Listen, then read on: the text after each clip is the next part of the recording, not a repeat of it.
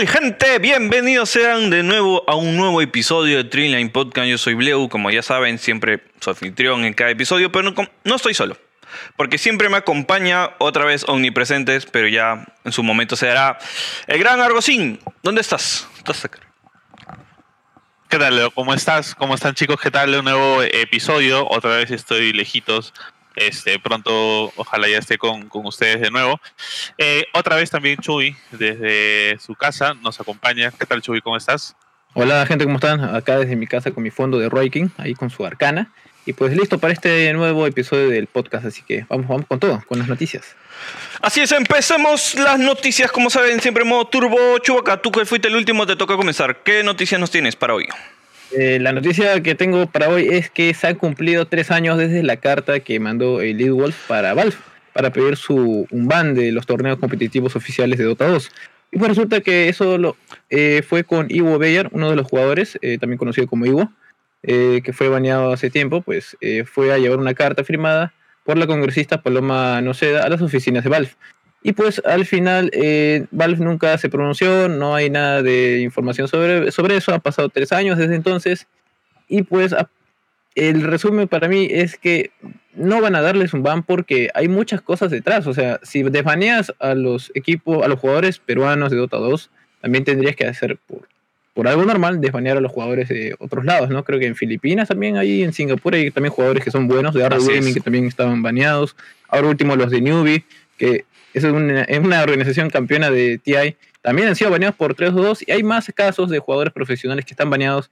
Y pues Valve es muy, este, muy severo con ese castigo, ¿no? Si haces 3 o 2 o te encuentran o lo que sea y eres culpable, pues tu castigo es ya ser baneado y prohibido de jugar o participar en alguna competición oficial de Dota 2, por más que haya un pozo de 40 millones de dólares que quien no quisiera participar, ¿no? O sea, eh, bueno, se les cortó la oportunidad y han pasado tres años desde ese, ese fatídico hecho, ¿no? bueno, no fatídico hecho, sino han pasado tres años desde la carta que mandaron hacia, hacia Gabe Nebel. Te he escuchado Chubaca con la canción del Titanic, así el triste. Pero a ah, su wow, tres años, qué rápido ha pasado el tiempo, ¿no? Eh, sí, este, tres años desde la carta que enviaron. Y creo que el, lo, del, lo del ban fue hace cinco años, si no me equivoco. No, pero. estoy, correcto. ¿2016 fue o 2017? No, 2016, ¿no? No sé, yo creo que sí, más o menos tienes razón. Hay 5 o 6 años, pero de que es sin no sé, es como. Usaron, literal necesitamos las gemas de infinito para, para revertir esta situación. El 23 de marzo de 2016 fue el anuncio del ban. O sea, ya pasaron 5 años. Wow. Imagínate. 5 años, años ¿eh? Ya, pero Arrow Gaming tiene más. más ¿eh? Arrow Gaming tiene bueno, Arrow Gaming fue baneado el año, el año anterior o dos años anteriores a ese. 2014 fue, ya me acuerdo. 2014. Ah, 2014. Son 7 años. ¿Y Newbie ha sido 2019, 2020? Lo de Newbie ha sido el año pasado, si no me equivoco. Pero es, es inamovible. Yo te digo una experiencia así sumamente corta. Cuando estuve en el TI 2017, entramos a un auditorio. Creo que ya lo había dicho en el anterior podcast, pero por si alguien quiere revivir ahí las heridas. El brother de Valve se para, eh, habla a todos, le da una inducción y ahí dice algo recontra clave, ¿no? Ojo, que creo que esto les va a interesar porque seguro muchos recuerdan el Mountain Hood, ¿no? El tema este que en el TI 3 se volvió muy polémico por abusar de un bug del juego. Y y pues la gente estaba muy molesta porque técnicamente para algunos estaban haciendo trampas, para otros les pareció algo emocionante. A raíz de esto, Valve en sus siguientes ediciones dijo, si van a usar de un bug del juego para competencia, tienen que avisarnos. Si no lo hacen, no nos avisan y lo usan dentro del juego, esto va a ser considerado como trampa y las trampas pues tienen como castigo baneos y los baneos son indefinidos, de por vida. Y ahí justamente Newell levantó la mano preguntando por temas de 3-2 China, pero bueno, ya sabemos qué pasó unos años más tarde. Así que, bueno, lamentablemente va a ser así. Y no creo yo, al menos yo firmemente creo que no lo van a remover. Es muy triste. Pero sí sé sé que y entiendo que se gastaron todas las oportunidades con tal de de revertir esta situación, pero es, no es algo que no les tenga fe, no es algo que no los quiera apoyar, pero no es algo que dependa de nuestra voluntad, sino de temas de organizacionales de parte de Valve. Eh, bueno, entonces paso yo con la segunda pregunta, y es que hace poco acaba de salir el parche, el 7.30, de los cuales todas las cosas que han cambiado hay algo que llama mucho la atención. Y es que ha salido un nuevo eh, ítem neutral, que ojo, antes eran cuatro, ahora te dan cinco ítems neutrales por cada tier, pero hay uno que te vuelve un cerdito, así, te vuelve un gordito rechonchito y empiezas a correr demasiado rápido. Esto ha causado mucho revuelo dentro de los jugadores porque parecer es uno de los ítems neutrales del que menos se esperaba, pero está sirviendo demasiado, ya sea para escapar o pues seguir a tus enemigos, como el caso, no sé, uses un Razor, ¿no? ¿Cómo lo ves tú, Chubi? ¿Cómo lo que lo, ya lo has tenido la oportunidad de usar esto o algo así? Eh, bueno, en mi caso, eh, me he fijado que está bastante bueno para, como dice, para escapar. Te da esos 10% de velocidad de movimiento, es vital. Quizás te cae una flecha, algo, pero lo esquivas a las justas, así que van a ser momentos dramáticos de escape o también de persecución, ¿no? Porque en ambos casos, no puedes escapar o iniciar y está bastante bueno. Me gusta mucho este ítem. Sí, digamos, yo al menos lo poco que he jugado este, para el tema de supports, yo usualmente juego supports este, que hacen City, que no, se mueven mucho en las líneas, este, porque usualmente sufren porque no tienen mucho movimiento o sus habilidades no les permiten hacer roaming. Entonces, ese 10, por, ese 10 de movimiento extra, que no es mucho, en realidad te ayuda bastante para que salgas y vuelvas a entrar eh, en, una pelea, para que llegues a la línea o para que salgas de ella. Este, por más que tengas un chanchito, en realidad el ítem fuera de bromas es bastante útil. Sí, creo que bueno, ahora que han quitado el broche que te da maná y ahora y velocidad de movimiento, ahora es pues eso te de una u otra forma compensa, ¿no? no, es, no es, el pastel completo, pero al menos una tajada. Eh, Argocín, coméntanos cuál es la noticia para este episodio.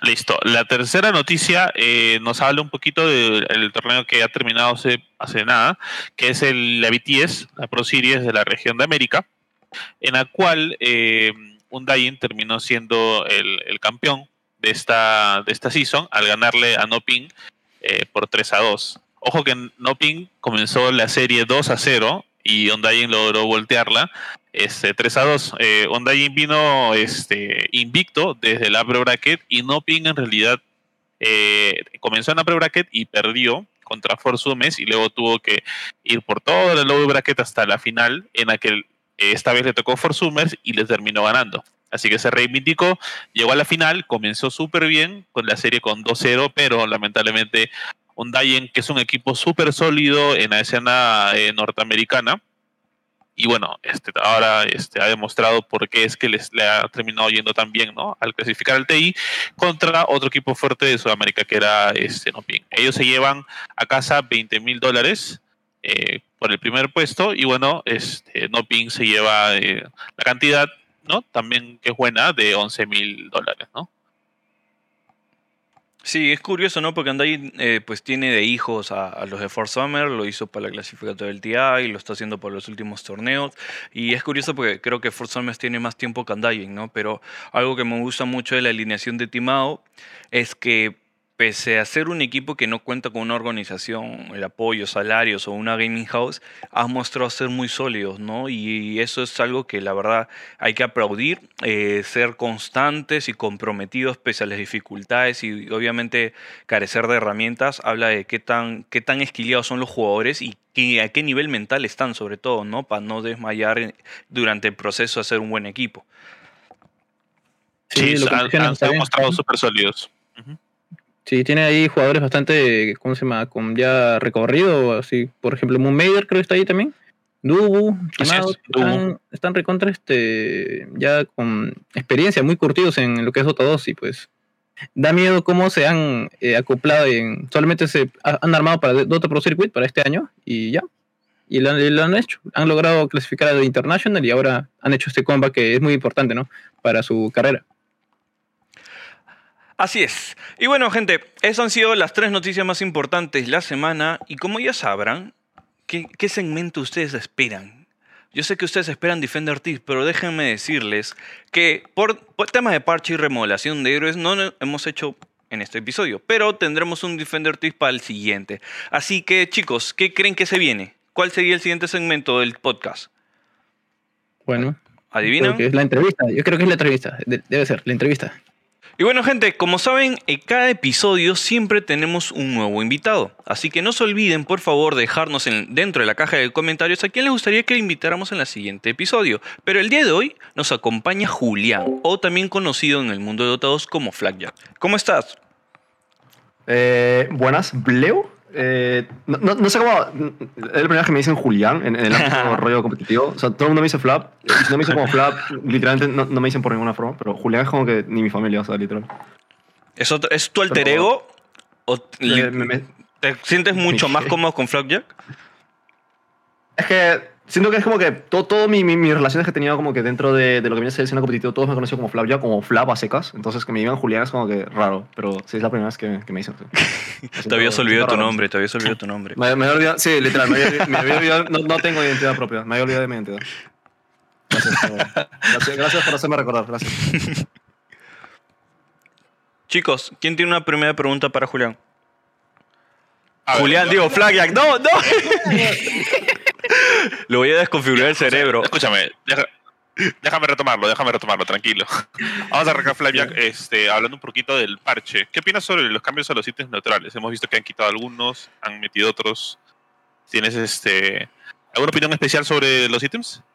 Yo creo que, que hayan metido nuevos o hayan removido algo, eh, lo puedo entender, es como que lo clásico que hacen para balancear, como decir, bueno, vamos a quitar lo fuerte, que era súper estúpido antes, como viene a ser. Creo que lo más notorio, no- lo más, lo más, lo que más, es lo del Spiderlex, es lo único que me da la atención, porque hace que carries que eh, simplemente dropeaban todas sus botas por movimiento y simplemente lo reemplazaban por un Spiderlex, era súper roto, y ahora básicamente hace que el Spiderlex ya no tenga movimiento extra y demás. Eh, eso es creo que el único interesante cambio, pero overall, eh, hablando sobre todo el cambio de ítems neutrales, creo que lo único también interesante fuera de eso es el tema de que añadieron 5 ítems por, por equipo, entonces serían como que 10 ítems neutrales en, en total en cada tier. Pero creo que es difícil balancear ítems neutrales de, ah, mira, meto algo divertido, ah, quito algo, ah, mira, qué, qué- qué guay es Dota. Porque no se puede, ya que los ítems neutrales siguen siendo RNG. Entonces, hasta que no hagan como que un cambio de, de- de- hacer RNG, va, va a seguir siendo igual. O sea, va, va a seguir habiendo esta idea de, wow, estoy jugando un héroe de ilusiones y si, si no me sale tal ítem, voy a perder. Wow, eh, si no me sale esto, voy a perder el juego. Es como que el flicker sigue estando fuerte, por mucho de que lo han feo, sigue estando, eh, tienes un debuff cada 5 segundos, no sé. Es lo como que... Es difícil balancear ítems neutrales, porque simplemente sigue siendo el tema de que va a haber un pool de ítems neutrales y si te toca uno que te gusta, genial, si no te toca, pues te jodes. Entonces es difícil. Pero creo que sí me gusta mucho que hayan removido al menos lo, lo fuerte que era muy estúpido antes, como viene a ser el tema del Spiderlex y lo del Flicker. Creo que era lo más fuerte. Los nuevos que han metido, no hay ninguno que sea fuerte uno del otro. Yo creí, en, en teoría creí que este ítem de, de tier 4 que purgaba era súper roto, pero al final resulta que no, porque es tier 4, ¿sabes? Entonces, no se nota mucho. Bueno, y siguiendo hablando sobre el parche, este Flyat, eh, ¿qué héroes eh, crees que están más rotos en estos momentos? Eh, por ahí Luna, Medusa, por ahí siguen, pero hay otros que están renaciendo gracias al Silver Edge, por ejemplo, como Sven, Kunka o el Tiny. Así que, bueno, ¿qué, qué, qué sientes sobre esta versión 730? Siento que hemos tenido, que hemos tenido que esperar que empiece la SL para que podamos ver como que qué está roto de verdad, cómo funciona de verdad los seres. Y eso, por eso, por ejemplo, es algo que ahora está, he estado analizando en mi, en mi, en mi fanpage mucho lo que vienen a ser las últimas partidas que, que ha estado jugando, por ejemplo, Visco, Standard y demás. Y los europeos como que se han hecho una idea clara de lo fuerte que son los seres que combinan con el Helm of the Overlord, que es básicamente el Dominator mejorado. Se han dado el fuerte que son eh, héroes como Lycan, eres como Beastmaster, eh, eres como Visage, todos estos Samas son simplemente muy fuertes. El, el, el- el meta zoológico antiguo básicamente ha renacido gracias a esto. Entonces esos seres que, que antes no estaban, ahora han salido. Porque lo, lo que pasa con este parche es que no puedes, no, no puedes simplemente cambiar, cambiar todo a, a puertas del TI. Es como que eh, está, está, está un mes del TI. No, no puedes coger un parche y remodelar todo el Dota. No puedes. No puedes hacer cambio de mapas, no puedes hacer cambios económicos. Entonces, los seres que ya eran fuertes antes, que ya estaban como que en el meta en el sentido de que pueden farmear ancients, de que pueden farmear eh, stacks y demás, de que pusean torres, de que son muy fuertes en late game porque no los puedes burstear como es el Terror eh, Medusa, que tú quieres como que stunearlos, quieres blinkearlos, no puedes, no, no se van a morir. Entonces, eso, eh, en este meta de bars que ya copiamos del Animator, sigue estando activo. Entonces, no siento que haya como una especie de idea de, wow, esto está fuerte ahora y tienen que bañarlo todos los juegos, porque básicamente lo que ha pasado es, ya existía el mismo meta de antes, no han cambiado mucho, pero han renacido ciertos seres como viene a ser lo del zoológico, que comentó hace un rato, Chain Like and Beastmaster. Y creo que ahora lo que sí están prevaleciendo mucho en First Ban, que es gracias a, bueno, creo que Whisper lo ha hecho, Nine lo ha hecho, que es básicamente jugar el Kotol de Core. Eh, pero fuera de eso, es como que los seres más meta que banean, sobre todo en competitivo, son héroes que pueden flexear a varios roles. Y creo que los dos mejores ejemplos son eh, Pango y, y Kotol. Porque so- el, el Pango del cambio que le hicieron en la segunda habilidad, eh, lo puedes jugar de support tranquilamente, laneas muy bien, tienes buena teamfight y puedes jugar el héroe de 1, de 2, de 3, de 4, de 5. Bueno, de, de, de carry no, pero a mí se, se entiende la idea, ¿no? Es como que el Pango es muy flexible y ahora ha- han dado la idea de que el Kotol también lo puedes sacar en primera fase y lo puedes flexear. Es básicamente como el Axe antiguo. Entonces, creo que son los seres más fuertes que he visto hasta ahora. O sea, eh, héroes de zoológico y esos seres que se puedan flexear en, en, en First Pick, ¿no? Y también hay otra cosa que añadir, que es, eh, bueno, no sé, si, no sé si va del tema con la pregunta, creo que ya me estoy hablando de más, pero Tranqui, tranqui. también el cambio que hicieron en, en el modo capitán de First Pick, Second Pick, Ujú. y hace que algunos seres sean más fuertes que otros. Básicamente porque el Second Pick ahora mismo es muy estúpido, es muy roto. Tipo, tienes dos last picks, tienes el, el, el- el last pick en 18 en segunda fase y el pick en 22. O sea, tienes como que dos last picks y es simplemente muy fuerte. Entonces hay, hay muchos equipos que no se han adaptado al parche, por ejemplo, ahora que he visto... Creo que el que más he visto es Thunder Predator, de que no aprovechan mucho el First Pick, es como que a veces abren con, con picks como Brood Mother, TIE Hunter y sientes que no, es como que no, no va del meta, son- son- sientes que son héroes ya súper nerfeados. Y no, no, no juegan mucho alrededor de eso, ¿no? Entonces hay otros equipos europeos que sí se han acomodado bastante, como viene a ser eh, Tundra o Virtus Pro. Ju- justamente que quería ir por ese lado. ¿Cuál crees, así como es el ítem neutral, obviamente ha revivido el, tema del zoológico, perdón, el ítem neutral Overlord, sino cuál crees que eh, han pagado más patos? O sea, ¿cuál crees tú que han sido los héroes más nerfeados de este parche? Si es que ha habido alguno desde tu perspectiva. Tres más nerfeados. Ya, eh, se me ocurre un top 3. Uno es la Brute. Siento que la Brute pasó de ser eh, top tier, pick, eh, first piqueado. La gente lo first piqueaba en la Animayor. El torneo después de Animayor, que me acuerdo, creo que era la BTS, lo first piqueaban, lo baneaban. Y lo que pasó con la Brute es, da igual el cambio de la Ganim, da igual la tontería que le hicieron al daño, lo que importa es el daño que le hicieron al movimiento. O sea, lo que pasa, ¿no, no, ¿no esa sensación de que eh, en un parche agarran, le quitan 10 de movimiento a un héroe y el héroe de la nada está muerto? Ya, lo que pasa a la Brute es no le quitas 10, ni 15, ni, ni 5, le quitan como el, el- todo el movimiento. Porque ahora con la Brute cuando recibes daño, pierdes el movimiento extra en, en- en la telaraña. Entonces imagínate que estás en una teamfight, te cae un spell y básicamente ti- tienes una araña coja. Es que es súper inútil. Entonces, eh, ese es el héroe que más ha sido tocado. Pasó, pasó de ser un héroe piqueado en primera fase a, a nunca piquearlo. Creo que, eh, eh, eh, literalmente el héroe creo que tiene 15% de win rate en, to- en- en todo este torneo de la SL. Otro héroe que tocaron mucho fue el tema de la luna, que es verdad que la luna sigue siendo fuerte en mid game porque tiene unos talentos fuertes y demás, pero el punto es que el early game lo han jodido mucho. Le subieron el cooldown a, la Q, ya sientes que no lanea muy bien, ya no sientes que es como una luna inmortal y demás. Ah, eso es mi otro carry que han tocado mucho. Y otro carry que se veía mucho en primera fase es. Bueno, más que carry, es como que un flex, el Axe. Básicamente el Axe cuando lo picaban en second pick, lo flexeaban luego con last pick, decían sí, ah, Axe carry, Axe offlane. Pero ahora es como que tienes que jugar un Axe offlane únicamente. Entonces lo que pasa es que cuando tú picas Axe offlane, es como que cantas tu línea. Y ya no es como antes, ¿no? Como decir, ah, bueno, pues si, me, des- en la offlane, lo mando a carry y ya está. Pero ahora ya no puedes hacer eso. Y de ahí. Claro, Poco más. el Axe, digamos, el Axe, como tú dices, sigue siendo viable en el offlane, pero más bien, eh, digamos, creo que lo que me llevo de lo que me has dicho es que los que son fuertes ahorita, los héroes y los, y los teams que les está yendo bien, es cuando eligen héroes que están siendo versátiles. O sea, que, sí. que puedes, que puedes llevarlos a varias líneas. Y entonces, este, bueno, en el caso del Aurut, pues sí está súper nerfeada, pero en el caso del Axe, a pesar de que sigue siendo viable, ya no es una carta tan, tan variable, tan, este, este, digamos, no es algo que el equipo puede utilizar para moverla a cualquier lado dependiendo de, lo que, de cómo les vaya en la fase de picks, ¿no? Sí. O sea, siento que igual la Brute solo lo mandaba la antes. En, en plan, ya dejaron de jugarlo en medio incluso. Porque este tema de que tienes arañas a nivel 6 ya antes se veía como que medio raro. Pero luego la gente empezó a verlo como una especie de offlaner que te presiona en la línea y no hay ningún carry o 5 que te pueda aguantar la wave. Es súper difícil. Entonces, como que te dirías muy jodido por ese tema del aspecto de, wow, me quedaron Brute offlane, no, no sé qué hacer en contra de esto. Y la gente empezaba a first banearlo todos los, todos los juegos. Si tenían un Brute player, lo baneabas. Claro. Casi. Ahora, este, justo vamos a, a, digamos, recopilar todo un poquito todo lo que nos has dicho, porque estabas hablando un poco de los héroes que están, que están más fuertes, los que ves más nerfeados. Hablemos un poquito de los ítems y también de los héroes, porque, digamos, estamos a mitad de un torneo, eh, pero, digamos, en tu opinión, en lo que has visto o en lo que has jugado, ¿cuál crees que héroes o ítems que van a que van a que nos van a sorprender, que van a comenzar a levantar cada vez más este en cuanto a picks, en cuanto a bans? Eh, algo como una especie de, de, de héroe que va a salir de... O sea, ahora mismo la gente no, no, no lo está viendo, pero va, a- va a renacer o algo así. Así es, así es. O sea, ves ahí un, Sí, es este, una buena idea eso, que los héroes que pueden renacer o pueden este, sorprender. eh, claro, la hay un tapadito que tú crees que, que Ah. la gente que la gente lo va a comenzar a sacar. Ya, eh, creo que comenté un top 3 hace poco.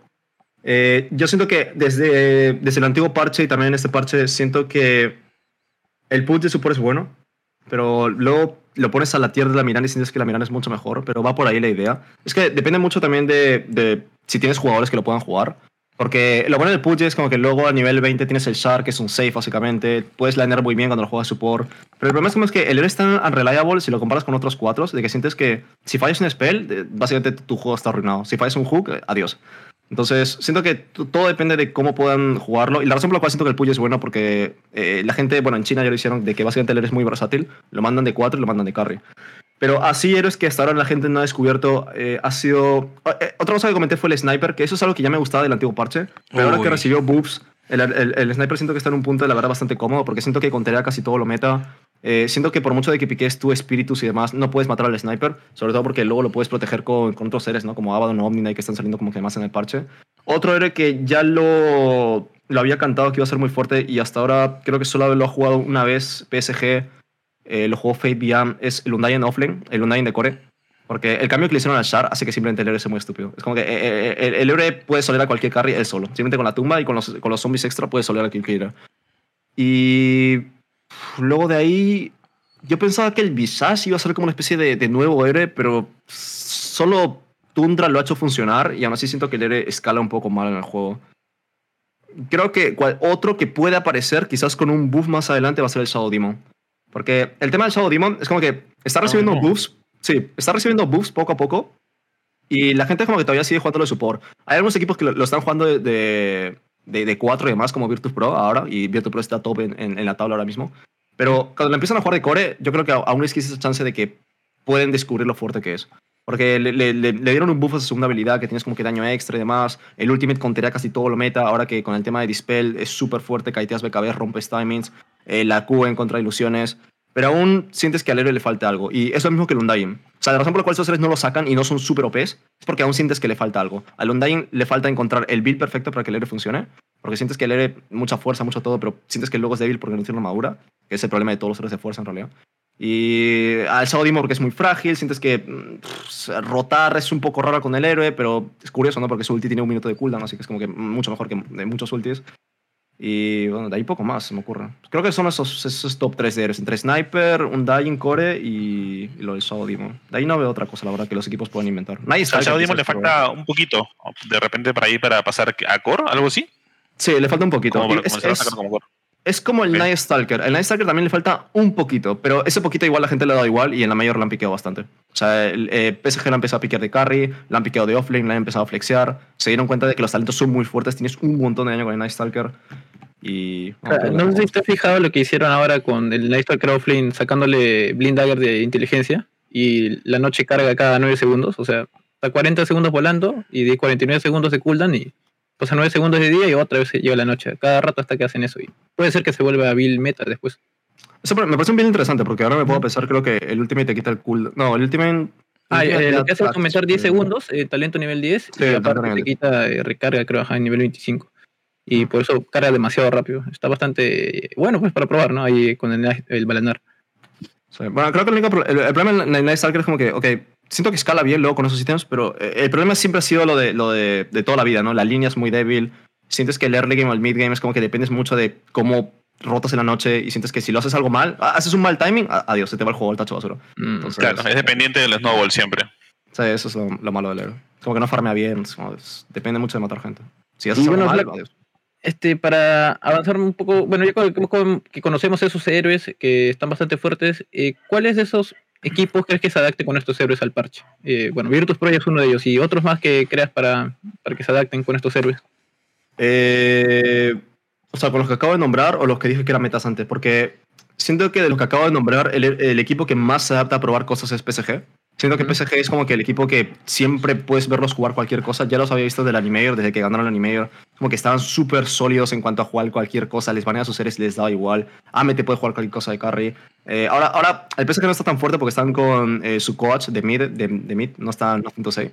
Entonces sientes que el equipo no es tan fuerte como debería ser. Y otros equipos que sí se han adaptado bastante a este parche es, por ejemplo, Tundra, porque Tundra también es un equipo que en, en las cuales del TI, cuando jugaron la final contra G, fue, fue el único equipo que, bueno, fue el- en realidad fue el pionero, que inventó lo del Winter Wyvern medio. Y una vez empezamos a, jugar Winter medio, o sea, que lo hizo Nine, todos los equipos en Sudamérica empezaron a hacerlo. Nine. Y ahora Nine, es- esta, esta Mayor, ha jugado el Kotol de medio con Dagon y Eterablade y ha uneado. O sea, Sí, eh, los es como ha destruido a todos. Sí, sí, ha sido Claro. bastante divertido. Nine sí, es sí, súper esquilado, sí. Sí, sí, Sí, sí, sí. ha- Han jugado muy bien. Ya, y entonces, eh, y Tundra no solo tiene 9, Tundra tiene 33. 33 como que es conocido por, por ser un jugador con mucho micro. Entonces, si eso le añades un meta zoológico con el nuevo Dominator, con esos héroes que están fuertes como Lycan Beastmaster en, yo que sé, en, en segunda fase, es simplemente muy roto. Entonces, todos estos equipos que optan por no tener miedo a sacar ideas y lo hacen en competitivo, como PSG, como Tundra, eh, Virtus Pro no estoy muy seguro, pero creo que también he visto a Nightfall jugar héroes raros. Eh, son, son los que le dan mejor. Eh, Sobre todo cuando es un nuevo parche, como que no sabes qué puede Ahora ha pasar. jugado Lycan y Beastmaster, está que copia también a un poco a Tundra. Y le ha funcionado. O sea, la, la ha leído bien con lo del juego of the Overlord. Sí, eh, el, otro, el otro equipo que también he visto fue Viscos, creo, cuando jugaron lo de eh, Tinker Offling. Y esa Mm. partida en realidad creo que tenían que haberla perdido, pero de todas maneras como que pasó un error por parte de Liquid y ganaron la partida. Entonces... Pero, o sea, me gusta la idea. Cuando hay ideas nuevas en un parche es como que fluye y ganan. Flap, Pero hay muchos equipos que Y le solamente ganan. son los que les va mejor, ¿no? Porque tienen, tienen digamos, más, eh, más kilometraje, digamos, porque ya probaron varias cosas. O sea, es, es mucho más complicado para el resto cuando solamente se copia porque es- está hacia, hacia atrás, está tratando de alcanzar a, a los que ya están más adelante. Claro, es como que no puedes hacer esta especie de, de copia de decir, wow, tal equipo lo hizo y yo también voy a copiarme a ver cómo vea. Porque a veces el equipo pues, le va bien porque está el equipo y ya está. Pero yo creo que ese torneo de la SL, por Claro. ejemplo, estos, estos equipos de, de NA, bueno, de, de NA no, de DSA o algún otro equipo como los europeos, siento que deberían haber probado más cosas porque, coño, están a puertas del TI, ¿sabes? Es como que. Mm. Este es tu momento Sí, de probar cosas. Es como que. Flap, y dejando un poco más el. dejando de lado un poco el parche, ya profundizando un poco en ti, conociéndote un poco más, más allá de recordarte que tu nombre era Julián. Cuéntanos. ¿cómo conociste el Dota 2 y eh, cómo así llegaste hasta la escena? A ver, eh, uf, es una historia un poquito larga, la verdad, pero siento que simplemente conocí Dota 2 porque ya jugaba Warcraft 3, o sea, creo que soy amante de los RTS en general, y jugaba mucho Warcraft 3 eh, en su tiempo, y nadie me dijeron como que, oye, mira, vamos a jugar Dota, yo no sé qué, qué, qué es Dota, ¿no? ¿Qué, qué me hablas? Y, y resulta que yo no sabía que en ese entonces Warcraft 3 tenía custom maps, es como que simplemente yo jugaba eh, multijugador, el, o sea, lo que viene a ser el tema de- del juego en sí, core RTS, y no, no sabía que eran custom games y demás. Entonces me presentaron Dota y me, gustaba mucho la mecánica esta de jugar con héroes, como que me parecía muy interesante saber sobre eh, qué es cada héroe y demás. Y ya os podéis imaginar, ¿no? Dota 1, jugué bastante tiempo, Garena, RGC, lo que sea. Luego, eh, bueno, entonces todavía estaba en España, eh, aún estaba viviendo allá, así que el RGC jugó más que europeo. Y luego, pues apliqué para la beta de Dota 2. Y cuando recibí la beta, pues la recibí en el 2012 o algo así. Tar- Tardé un poco en llegarla. Lo que pasa es que mi PC no corría por completo. Pero luego tuve una PC y demás, empecé a jugar más de Dota 2 y se os podéis imaginar. El problema es que no, jugaba desde el 2012-13, pero no jugaba como que el 100% del tiempo, ¿no? Es como que invertía un poquito de mi tiempo porque también estaba estudiando al mismo tiempo. Y creo que eso ha sido hasta el 2018, creo que he empezado como que así medio jugar, ju- eh, estudiar, me- jugar, estudiar, jugar, estudiar. Cuando me gradué, ya empecé a hacerlo como que una especie de más 24-7 jugar, pero ya para entonces tenía buena MR, ¿no? Es que me calibré en, en 5K, creo, es como que estaba como que en el top, estaba constantemente ya eh, ahí como que conocido por jugadores, pero básicamente no estaba involucrado mucho en el competitivo. Como que jugaba, de vez en cuando me llamaban para jugar, pero era como que, bueno, perdimos, adiós, no, me voy a mi casa. Y, y así. Y luego, y luego cuando me gradué el mismo año, eh, fue cuando ah, recibí la puerta más grande del competitivo, que fue básicamente por Ego Boys. Pero aquí es donde, o sea, creo que la persona que más dio contactos fue Pau Pau. Que, o sea, básicamente me metió en el tema de, de, de Go Boys, ¿no? Porque tenía el contacto con Egorco, dijo, Egorco dijo como que, oye, ¿a quién meto, no? Y estaba como que en una lista de nombres.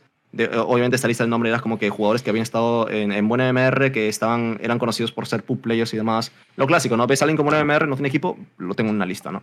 Y ahí entré en la lista de, de Go Boys. Eh, fui a su casa, les gustó como eh, la- las ideas que teníamos como equipo, demás, y ya conocéis la historia de Go Boys, ¿no? Perdimos todo y adiós. Y luego el equipo como que disbandió, creo, no sé, y luego cambiaron de equipo, pero ya estaba como que, o sea, ya, ya, había, ya, ya había un escalón, ¿no? Ya era como que más conocido y demás. Y a partir de ahí, pues empecé a jugar en otros equipos, eh, más competitivo. Creo que donde más tuve éxito igual siempre ha sido fuera de esta región, no sé por qué. Eh, creo que fue con, cuando jugué con Summers, eh, cuando estaba jugando con Samuel, con Lucky, con Sword, creo que fue en Norteamérica. Eh, fue donde me quedé, creo que un juego de ir a, la mayor. Es como que mi, máximo éxito que habrá llegado, porque fuera de que haya ganado, yo que torneos locales, torneos randoms online, eh, contra, yo que sé, eliminando equipos conocidos, ¿no? Como en ese entonces serían Dilecom y demás. Es como que, a mí, ¿qué, más da esto? No? Es como que no, no importa nada. En ese entonces era, lo único que te importaba era ir a un evento LAN, viajar o simplemente no eras nadie. Eso luego lo arreglaron con el tiempo cuando metieron lo que viene a ser eh, las regionales, porque las regionales ya te pagaban por estar simplemente en la regional, ¿sabes? Como que, oh, estoy jugando de PC, estoy en la regional, estoy ganando dinero. Pero antes, básicamente, si no clasificabas a una minor, si no clasificabas a una mayor, no eras nadie. Y eh, eh, era, era muy difícil crecer como jugador. O sea, es como que sientes que estás metiendo todo tu tiempo y no estás ganando absolutamente nada de lo que estás haciendo. Es como que tienes que tirar de torneos locales y demás. Y ahí es donde menos mal ha como que torneos online, ¿no? Que dan a precio por el tiempo. Pero igual no es la gloria, ¿no? Ser jugador de tier 2, tier 3 es como que es muy matado. Es como que siempre solo vemos una cara de las monedas que es básicamente, oh, mira, tal equipo fue un TI, tal equipo fue una mayor. Pero no estás poniendo en cuenta que hay 60 jugadores, ¿sabes? Que están ahí intentando todos los días jugando, jugando, jugando, jugando. Y hasta que no vayan a un torneo online no son conocidos y no, no se les tiene en cuenta su reconocimiento. Pero esa es básicamente la, la, la, carrera que hice, ¿no? O sea, es como que estuve de, de, de, equipo en equipo, pero no, no tan conocido. Luego cuando me hice conocido fue lo de Go Boys, pero creo que donde tuve más éxito quizás es lo del tema de analista. Que es lo de, lo de, analista igual lo quería hacer hace mucho tiempo porque siempre me ha gustado, ¿no? Como que eh, ver del juego, hablar del juego y demás. Y bueno, como ese entonces estaba un poquito inactivo competitivamente, eh, pues, tomé ¿no? la idea porque, como os digo, jugar tier, jugar, ser jugador de tier 2, ser jugador de tier 3, no es tan fácil si no ganas. Entonces, no sé, supongo que ahí la, cogí la idea y no sé si me va bien, no sé si me va mal, pero yo aún sigo teniendo la idea de quiero volver a juego competitivo, porque es lo que más me gusta. Sea, yo aún sigo teniendo mi sueño de jugar en evento LAN, sigo teniendo la idea de querer liderar un equipo, sigo teniendo la idea de quiero jugar a un alto nivel de juego. Lamentablemente, pues ahora mismo no, no he podido por temas personales de mi vida de, wow, estoy súper desanimado, solamente analizo y demás, pero, I mean, aún está la idea pendiente de que quiero hacerlo. Y poco a poco pues estoy jugando rankeds y demás. Aparte de que también quiero mejorar eh, lo que viene a ser el tema de análisis. Y creo que poco más. No, y estoy seguro que, digamos, cuando ya termine el International, cuando comience la, la nueva temporada, me imagino que va a llegar un momento en el que tengas que, que evaluarlo, ¿no? Porque, especialmente por el tema de las, de las ligas regionales, como tú dices, chances no, no van a faltar para formar nuevos equipos o para formar este, nuevas alineaciones, ¿no? Eh, ahora, hablando un poquito justo en la parte de, de, lo que estás haciendo ahorita, que es el análisis, ¿cómo, cómo terminaste en 4D? ¿Cómo terminaste este, trabajando con, con Blue, con Imperios, con, todo, con todos tus compañeros? Mm, siento que hay muchas cosas que he tenido en mi vida, así básicamente por suerte. Eso es algo que habló una vez el coach de Liquid acerca de, a veces para triunfar hoy por hoy tienes que tener aparte de, de, del skill del talento, tienes que estar como que en el momento eh, adecuado de la vida en el cual la, la, suerte te ponga en tal situación. Entonces me pasó, por ejemplo, con el Voice, de que básicamente yo acabé ahí. Y con 4 me pasó algo parecido. Y básicamente es como que... Me acuerdo que era una época un poco, un oscura porque básicamente ahí me habían echado de mi casa, básicamente estaba como que súper eh, rollo independizado en el sentido de, wow, depende de lo que gane, depende de esto va a ir mi vida. Entonces en ese entonces no era muy conocido como jugador, estaba intentando como sea subir en MR.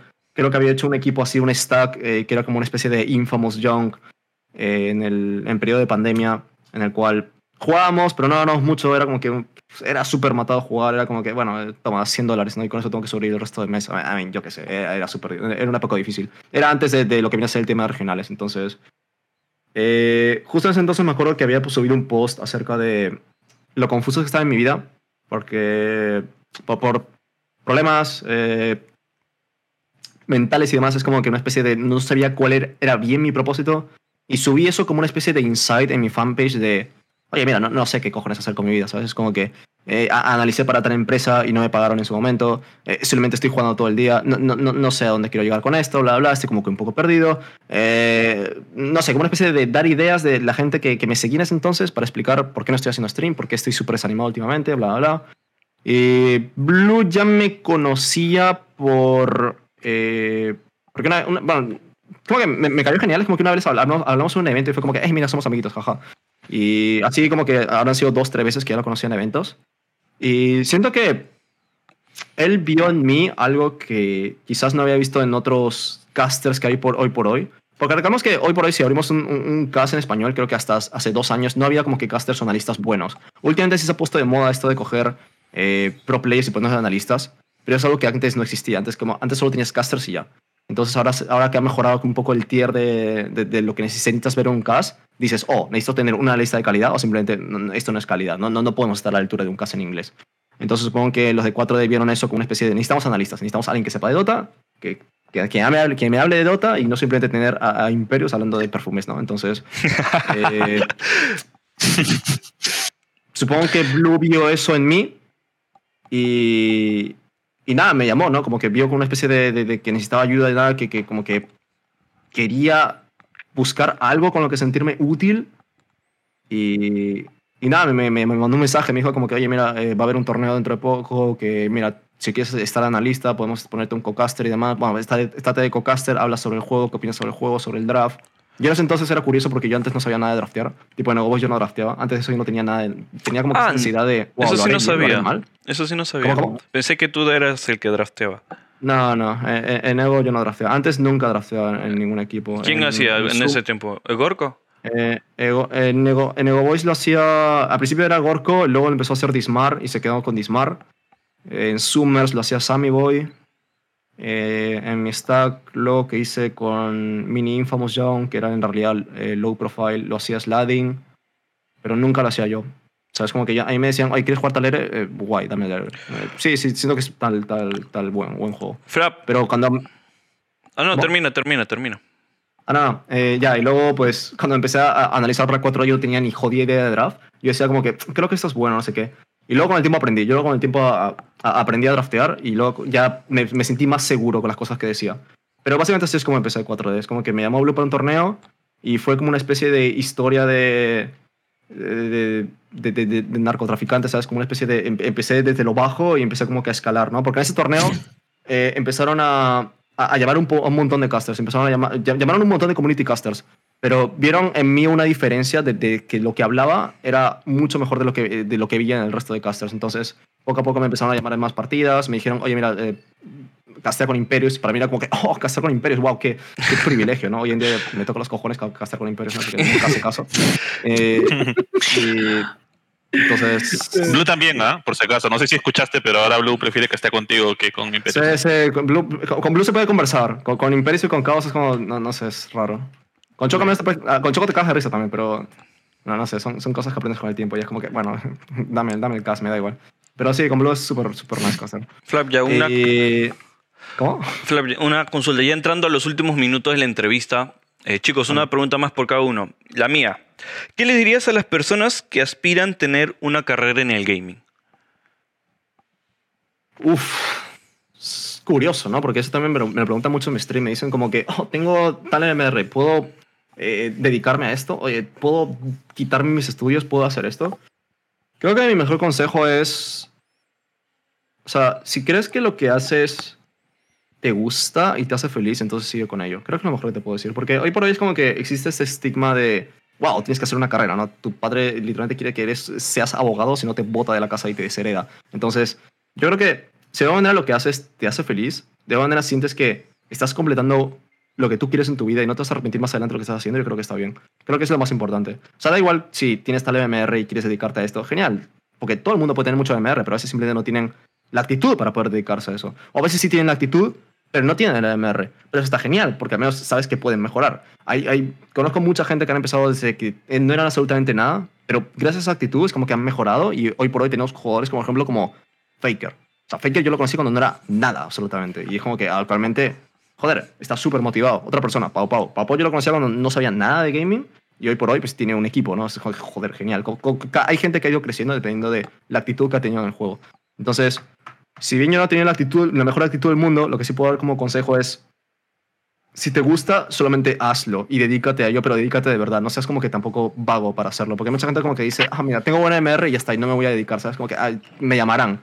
Entonces, a veces no cambien actitudes tóxicas, no cambien su actitud de, eh, de no querer hacer las cosas bien. Así que yo creo que si quieres ser streamer, dedicarte a videojuegos y demás, yo creo que con que tengas la actitud, poco a poco vas a crecer. Porque yo he visto a gente crecer simplemente desde lo bajo, eh, hasta llegar al punto simplemente con actitud. Bueno, este, ese fue una buena, buen consejo, Flack. Eh, ¿Qué es lo más valioso que te ha regalado la escena del gaming? Lo más valioso que me ha regalado, uff, yo creo que amigos. Yo creo que hoy por hoy tengo muchos amigos gracias a, a la, a la escena de Dota en general. He conocido mucha gente, porque creo que en real life no he conocido como que tanta gente como que puedo decir con lo que compartir gustos y demás. Y siento que desde que empecé a jugar Dota he conocido mucha gente, bueno, videojuegos en general en general, no, no- ni siquiera Dota, es como que siento que he, formado vínculos más fuertes con, con gente que he conocido por internet que, que en la vida real. Entonces, creo que lo, lo que más puedo destacar, aparte de momentos guays, ¿no? Con esta gente, ¿no? Es como que puedo decir, wow, mira, he conocido a, a Blue, he conocido a Imperios eh, y todo genial. Pero los momentos de, de pasarlo con ellos creo que también es es súper bien. Sí, creo que es lo mejor. Amistad, en realidad. O sea, gente que conozcas con las que tú te sientas cómodo hablando con ellos. Listo. Ahora, eh, ya para terminar, porque ya se nos, se nos está acabando un poquito el tiempo, la, la pregunta, la misma pregunta que le hicimos a, a Blue y que probablemente sigamos haciendo conforme nos acerquemos más al, al TI. Al Predicciones, equipos, eh, equipos sorpresa, especialmente, obviamente, los de Sudamérica. ¿Equipo sorpresa para qué exactamente? ¿Para que ganen el TI o para qué? Para el TI. Y, y para el TI. Y bueno, y más que todo también los sudamericanos, ¿no? ¿Qué, qué esperas de, de Thunder, de Visco? ¿Cuáles son de- tus predicciones? Ya, o sea, predicciones de lo que puede conseguir Thunder o Viscos en el TI, algo así. O Bueno, de- en general también, también ¿qué, equipo crees que campeón y todo eso? Ah, que después de ver esta SL, la verdad es que he tenido un poquito de ideas confusas porque yo creí que Thunder iba a quedar en un buen puesto, al final resulta que están últimos, como que no se han adaptado al parche. Y luego ves a Viscos que está jugando muy bien, ¿sabes? Como que ah, no es el Viscos que vi en anime. En anime es cuando estaban como que dormidos y ahora, ahora en la SL están jugando muy bien. Entonces, en el TI, al menos en Sudamérica, después de lo que acabo de ver, lo más probable es que Viscos siga, Viscos siga teniendo el mismo performance. Siento que es un equipo de. Es como G, ¿no? ¿Sabes? En el TI juegan bien y luego en el, el resto de torneos duermen. Pero la verdad es que ahora en la, en la SL lo he visto bastante fuerte. O sea, me esperaba también esa especie de buen resultado por parte de Thunder. Espero que de verdad puedan conseguir el buen resultado, porque si bien Thunder no se adapta al parche, yo aún sigo sintiendo que pueden tener ese potencial de poder hacerlo. A menos en SA espero eso. Eh, diría algo de SG, pero es que no, no los he visto jugar mucho. En este torneo creo que también han fluqueado un poco, pero no lo están haciendo tan mal, ¿no? Porque aún sigue teniendo el skill este de llegar a mid y empezar a castear spells y ganar el juego. Luego, ganadores del TI que sí me gustan, que puedo ver en buenos puestos. Creo que eh, PSG, LGD lo, puedo seguir viendo como una especie de top 5, top 4, porque creo que les ha ido muy bien el, todo el resto del año. Eh, sigo teniendo que tienen esa idea de poder jugar cualquier cosa y demás. Tienes AOG, ¿no? Que es un clásico eh, equipo que se les da muy bien el TI. Entonces, como que son equipos que simplemente con el tema de actitud, ni siquiera por el tema de que ah, necesitamos a Ana y demás, eh, les va bien. Y creo que poco más en cuanto a predicciones. Luego podría decir los clásicos equipos europeos, pero por ejemplo, me, da- me da miedo decir Virtus Pro, porque luego Virtus Pro lo que pasa es que, no sé, en, en- en- en- los TIs juegan mal. Puro troll, puro Pero, troll. o sea, bueno, Sí, y Evil, sí. Evil Genesis o sea, también podría ser como que una especie de. Bueno, Evil Genesis ha quedado muy bien. Todos estos, ha, ha quedado finalista dos veces, entonces también lo puedo ver como que en un top 3. Sí, a ver. La tercera la vencida. pues. Bueno, Secret también. Secret también es igual a veces. Sí, el secreto también es igual. Porque es un poco raro, no sé. Eh, espero que no cambien Es mucho. el muy tema del extraño. Sí. Bueno, eh, Flapjab, la verdad, este, muchas gracias por tu tiempo. Eh, antes de despedirnos, coméntanos por favor cómo las, nuestros oyentes pueden escucharte, cómo pueden ver tus transmisiones, cómo pueden seguirte en las redes sociales. Eh, bueno, es, un poco raro decir esto, pero bueno, si básicamente la gente que me conoce, eh, podéis seguirme en Facebook como Flapjack Dota y creo que así estoy en todas las redes, la verdad. Es Flapjack Dota en Instagram, Flapjack Dota en Twitter, Flapjack Dota en, en Tinder, yo que sé, en lo que sea.